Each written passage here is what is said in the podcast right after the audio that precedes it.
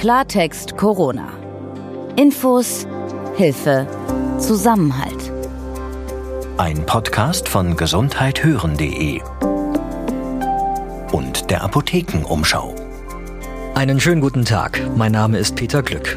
Und ich bin Dr. Dennis Ballwieser. Die Antikörper sind der eine entscheidende Faktor im Kampf gegen Corona. Deswegen beschäftigen wir uns heute mit der Frage, ob man immun ist und bleibt, wenn man Covid-19 bereits hinter sich gebracht hat und was wir darüber wissen. Und wir erklären noch einmal den Begriff Herdenimmunität. Außerdem wollen wir einen Blick hinter die Kulissen deutscher Krankenhäuser wagen. Und zwar dorthin, wo man normalerweise kaum hinschaut, in die Klinikapotheken. Wie es dort jetzt in der Corona-Zeit um den Medikamentenvorrat bestellt ist, darüber spreche ich mit Almut Weigand vom Bundesverband Deutscher Krankenhausapotheken. Gesundheithören.de gehört zur Apothekenumschau. Und wir versorgen Sie mit seriösen, gut verständlichen und aktuellen Informationen. Ist man gegen den Corona-Erreger immun, wenn man Covid-19 einmal hatte? Das fragen viele unserer Hörerinnen und Hörer unter redaktion.gesundheit.hören.de. Das ist natürlich die große Frage, die sich jetzt alle stellen. Und äh, wir wissen ja auch, wenn wir uns an unsere eigenen Impfungen gerade aus dem Kindesalter erinnern, wir werden ja nicht jedes Jahr gegen alles das, was wir damals bekommen haben, nochmal neu geimpft, weil bestimmte Impfungen ein Leben lang halten. Und zwar gegen solche Viren, die sich typischerweise nicht großartig verändern. Und dann gibt's andere Viren, wie zum Beispiel die Influenza-Erreger, die Grippeviren, die verändern sich von Jahr zu Jahr so stark oder da sind unterschiedliche Stämme unterwegs weltweit, so dass wir quasi jedes Jahr eine neue Impfung brauchen, um dann in der Saison gegen die Influenza geschützt zu sein. Die Frage, ob man nach Covid-19 gegen das Virus immun ist, die ist ja in zweierlei Hinsicht wichtig. Erstens spielt das bei der Isolationsstrategie eine Rolle. Diejenigen, die gesund geworden sind, die müssen dann nämlich nicht mehr isoliert werden. Zweitens, Wissenschaftlerinnen und Wissenschaftler rund um die Welt forschen ja daran, aus dem Blutplasma von Menschen, die wieder gesund geworden sind, ein Medikament gegen Covid-19 herzustellen. Und in dem Blutplasma sind dann ja Antikörper drin. Und damit auch direkt meine erste Frage an dich, Dennis. Was sind hier die neuesten Erkenntnisse? Also wird man immun gegen Corona, wenn man die Krankheit einmal hinter sich gebracht hat? Es gibt jedenfalls jetzt schon Studien, aus denen wir wissen, dass Menschen, die eine SARS-CoV-2-Infektion durchgemacht haben, also die an Covid-19 erkrankt waren, Antikörper gegen das Virus entwickeln, die das spezifisch bekämpfen. Und das heißt, da kann man auch davon ausgehen, dass die zumindest eine zeitlich wie auch immer begrenzte Immunität gegen das Virus haben. Denn die haben ja jetzt die Antikörper. Was wir aber noch nicht wissen, ist, wie lange sind diese Antikörper da und wie verändert sich das Virus unter Umständen, weil dafür kennen wir es einfach noch zu kurz. Und wir kennen die Patienten, die an dieser neuen Krankheit äh, erkrankt waren, auch noch viel zu kurz. Und deswegen gibt es dafür jetzt Studien, um genau das zu untersuchen. Das bedeutet, wenn SARS-CoV-2 so ähnlich wäre wie ein Grippevirus, dann wird es ja verhältnismäßig schnell mutieren, sich weiterentwickeln quasi und man bräuchte immer wieder eine neue Art der Impfung, oder? Das ist richtig. Aber jetzt gibt's natürlich Wissenschaftler, die sich in der Vergangenheit schon mit Coronaviren, zu denen das äh, SARS-CoV-2 gehört, auseinandergesetzt haben. Und es gibt auch äh, Analogieschlüsse quasi, also Vergleiche mit zum Beispiel dem ersten SARS-Virus, das vor mehr als einem Jahrzehnt um die Welt gegangen ist. Und dazu gibt's auch einzelne Tierversuche schon, die hat man an Rhesusaffen gemacht. Und aus diesen Versuchen und den Analogieschlüssen zu dem anderen SARS-Virus und den Überlegungen der Virologen geht man eigentlich davon aus, dass die Patienten nach Covid-19 gegen SARS-CoV-2 erst einmal immun sind.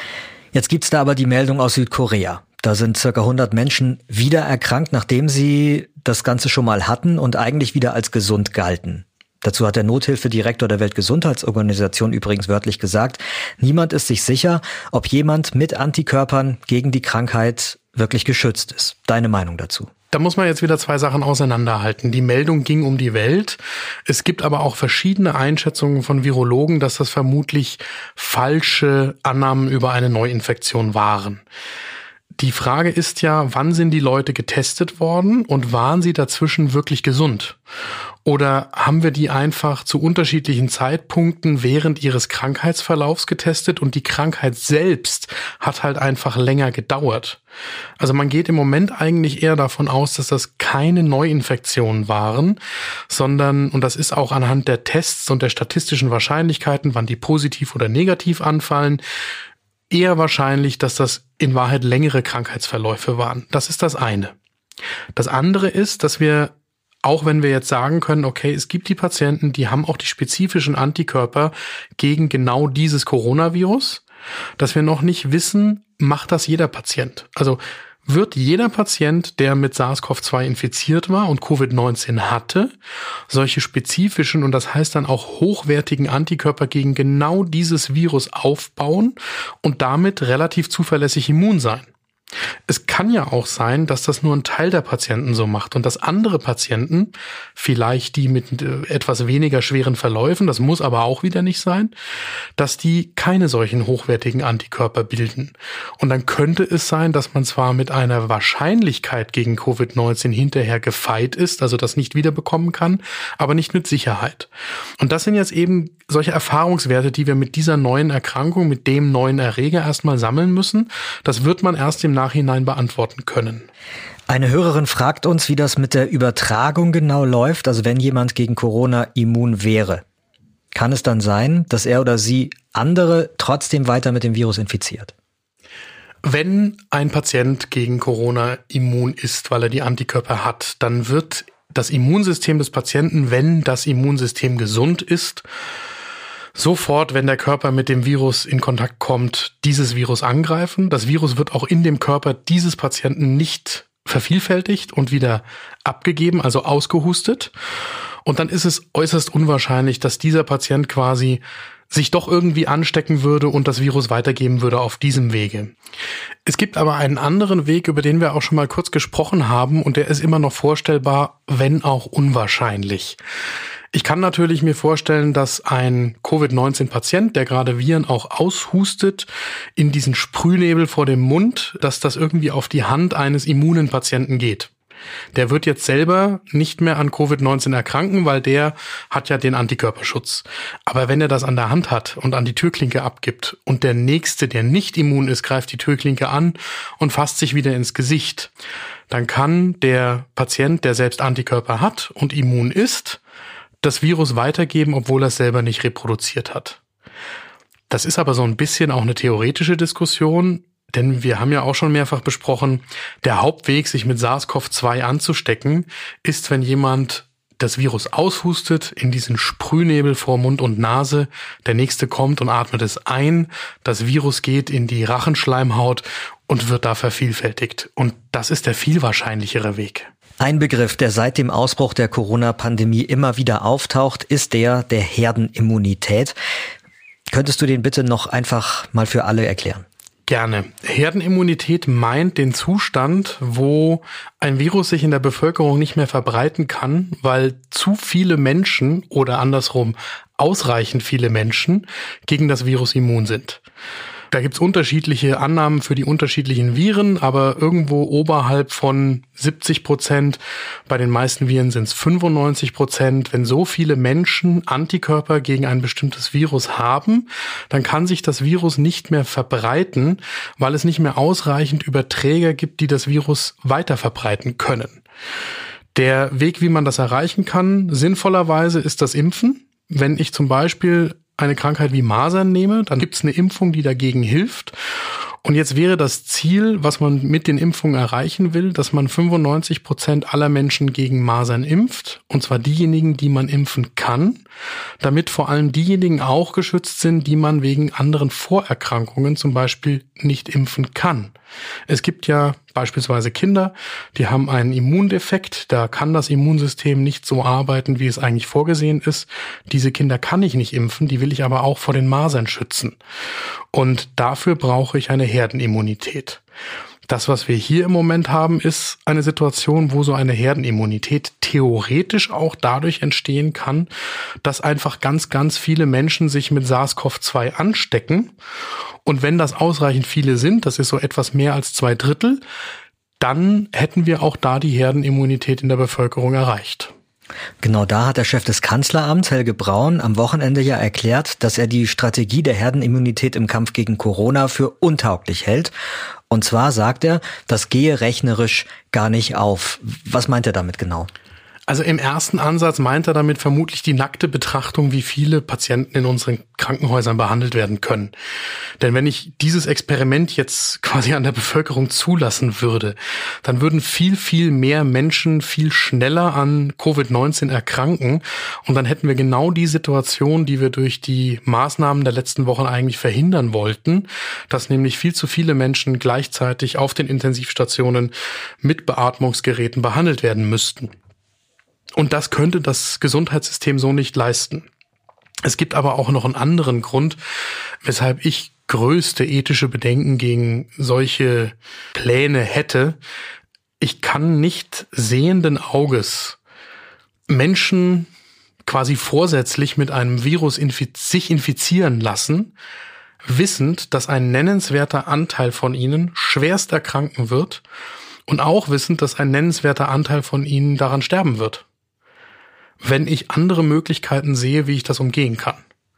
Also da muss man dann schon sehr genau den Schutz jedes einzelnen Lebens gegen alle anderen zu schützenden Rechte, die wir haben, abwägen.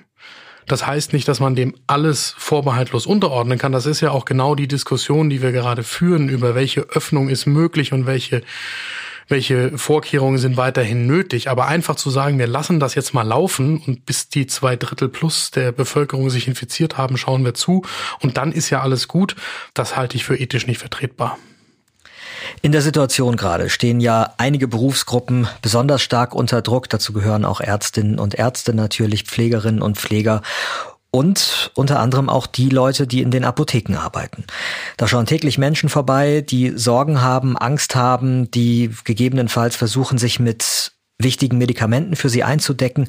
Und gleichzeitig fehlen ja überall, das wissen wir, Desinfektionsmittel, Schutzmasken. Und es gibt auch immer wieder mal Lieferengpässe bei Medikamenten. Besonders ist die Situation in den Apotheken, die ein Krankenhaus versorgen sollen. Denn dort, wo akut kranke Menschen sind. Da können sich Lieferengpässe natürlich besonders dramatisch auswirken. Und über die Situation in diesen Apotheken sprechen wir heute mit Almut Weigand vom Bundesverband Deutscher Krankenhausapotheken. Guten Tag, Frau Weigand. Vielen Dank, dass Sie sich die Zeit für ein Gespräch mit uns nehmen. Ja, schönen guten Tag, Herr Glück. Sie leiten ja die Krankenhausapotheke des St. Bernward Krankenhauses in Hildesheim. Jetzt denken die meisten Menschen bei Apotheken ja normalerweise an die in der Nachbarschaft, da wo man so reingehen kann. Dass ein Krankenhaus eine eigene Apotheke benötigt, das erschließt sich mir zwar sofort, aber darüber nachgedacht jetzt im Vorfeld hatte ich ehrlich gesagt noch nie. Vielleicht können Sie mal kurz beschreiben, was genau Sie in einer Krankenhausapotheke eigentlich alles machen. Patienten im Krankenhaus sind ja überwiegend schwerer erkrankt, sonst könnten sie ja von ihrem Hausarzt oder Facharzt weiter behandelt werden, sodass wir in der Regel ein etwas anderes Arzneimittelspektrum haben. Neben der Belieferung der Stationen mit den Arzneimitteln stehen wir natürlich auch für die Beratung der ärztlichen Mitarbeiter und des Pflegepersonals zur Verfügung. Und wir stellen auch noch sehr spezialisierte Arzneimittel her. Hat sich denn an Ihrer Arbeit in den vergangenen Wochen jetzt seit dem Ausbruch der Corona-Pandemie was geändert? Ja, schon. Also natürlich haben wir weiterhin unsere Patienten, die wir mit diesen speziellen Therapien versorgen. Ähm, auf der anderen Seite ist natürlich hinzugekommen, können wir auf die neuen Anforderungen reagieren. Ähm, zum Beispiel, welche Arzneimittel werden für die Corona-Patienten benötigt. Also da versucht man sich gut, gut zu informieren. Also wir nutzen da das Netzwerk, das die Krankenhausapotheker untereinander haben. Und es gibt ja keine zugelassene Therapie. Aber mit was wird in den anderen Ländern behandelt? Können wir an diese Arzneimittel kommen? Können wir in ausreichender Menge daran kommen? Und welche Arzneimittel sind das und kommen sie in ausreichender Menge dran? Also es gibt ja kein zugelassenes Arzneimittel, aber man weiß inzwischen so aus kleinen Studien, wie in anderen Ländern therapiert wurde. Und das ist eben ein, das Hydroxychloroquin und das Chloroquin. Das sind zwei Arzneimittel, die entweder bei Malaria, das eine auch noch bei rheumatoider Arthritis eingesetzt werden. Dann wurden HIV-Medikamente probiert. Und es gibt noch ein Arzneimittel, was bei Ebola in Tests funktioniert hat, was aber noch gar nicht auf der Welt zugelassen ist. Und naja, die Arzneimittel stehen natürlich nicht unbegrenzt zur Verfügung und wir haben uns erstmal einen kleinen Vorrat hingelegt. Man weiß ja nicht, wie viele Patienten tatsächlich bei uns in der Einrichtung behandelt werden. Und ähm, das Bundesministerium für Gesundheit hat auch nochmal zentral diese Arzneimittel beschafft. Und die wurden dann über die Bundeswehr an verschiedene Krankenhausapotheken verteilt, an die man sich dann wenden kann, wenn man in Not ist. Ich habe gelesen, dass es für Beatmungspatientinnen und Patienten ja auch immer spezielle Medikamente braucht. Was wird da genau benötigt und wie hat sich da die Nachfrage entwickelt? Naja, wir planen ja üblicherweise mit den Fallzahlen, sage ich mal, des Vorjahres. So hat man dann auch seinen Einkauf geregelt. Wenn wir jetzt aber viel, viel mehr Patienten auf den Intensivstationen behandeln, die vor allen Dingen beatmet werden müssen, bedeutet das, dass diese Patienten auch sediert werden müssen oder mit Narkosemitteln behandelt werden müssen. Die Beatmungsgeräte brauchen eventuell Atemkalk, je nachdem, welche Geräte sie da im Einsatz haben. Die Patienten brauchen mehr Schmerzmittel. Und da erleben wir schon, dass die Lage derzeit angespannt ist. Von Lieferengpässen in Apotheken allgemein ist ja immer wieder die Rede gewesen, auch dass es an Desinfektionsmittel zum Beispiel ganz simpel fehlt. Wie ist das bei Ihnen? Ja. Fehlt das? Auch bei uns fehlt das. Also das kam wirklich so, so in Wellen, dass man erstmal geguckt hat, werden wir überhaupt Covid-Patienten haben? Womit werden die behandelt? Dann haben wir Intensivpatienten, brauchen wir mehr Intensivmedikamente und dann trat parallel auf einmal auf, dass es nicht genug vor allen Dingen Händedesinfektionsmittel zu Beginn gab. Und ähm, für das Krankenhaus, in dem ich arbeite, brauchen wir pro Monat ungefähr 1200 Liter Händedesinfektionsmittel. Und sie haben üblicherweise so einen Monatsvorrat vorrätig. Und dann gab es keinen Nachschub mehr. Und dann fängt man an zu suchen, können wir selber herstellen.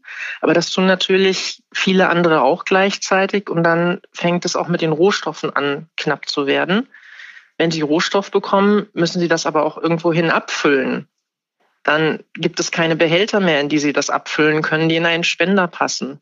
Also fängt man da an, kreativ zu werden mit den anderen Abteilungen im Haus, dass wir die benutzten Behälter recyceln, damit wir die wieder befüllen können. Das Bundesministerium für Gesundheit hat mit der chemischen Industrie und meinem Berufsverband der ADKA aber auch eine großartige Aktion ins Leben gerufen. Es wurden große Mengen Ethanol und weitere Inhaltsstoffe der Händedesinfektionsmittel an die Krankenhausapotheken verteilt, aus denen wir jetzt tatsächlich Händedesinfektionsmittel herstellen. Das ist auch immer noch so. Sie stellen im Moment eigentlich selbst her. Wir stellen im Moment selbst her. Wie ist denn das, wenn wir nochmal Richtung Antibiotika gucken? Da sind Sie als Klinikapotheke ja auch ständig darauf angewiesen, da einen gewissen Vorrat vorzuhalten. Wie sieht's da mit Beständen aus? Also grundsätzlich sollen wir ja einen zwei Wochen Vorrat vorrätig halten.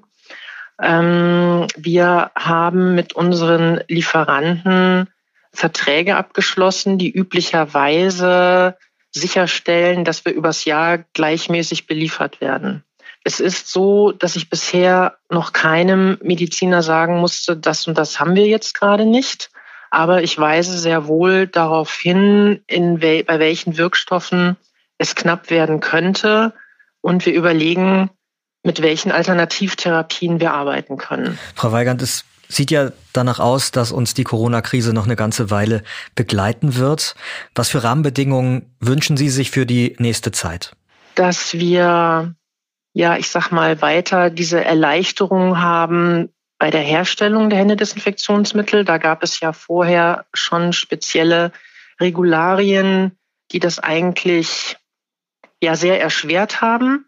Da gab es ja jetzt befristete Ausnahmegenehmigungen, dass die eben, solange die Krise anhält, ähm, wieder weiter diese Ausnahmegenehmigungen für die Herstellung bekommen.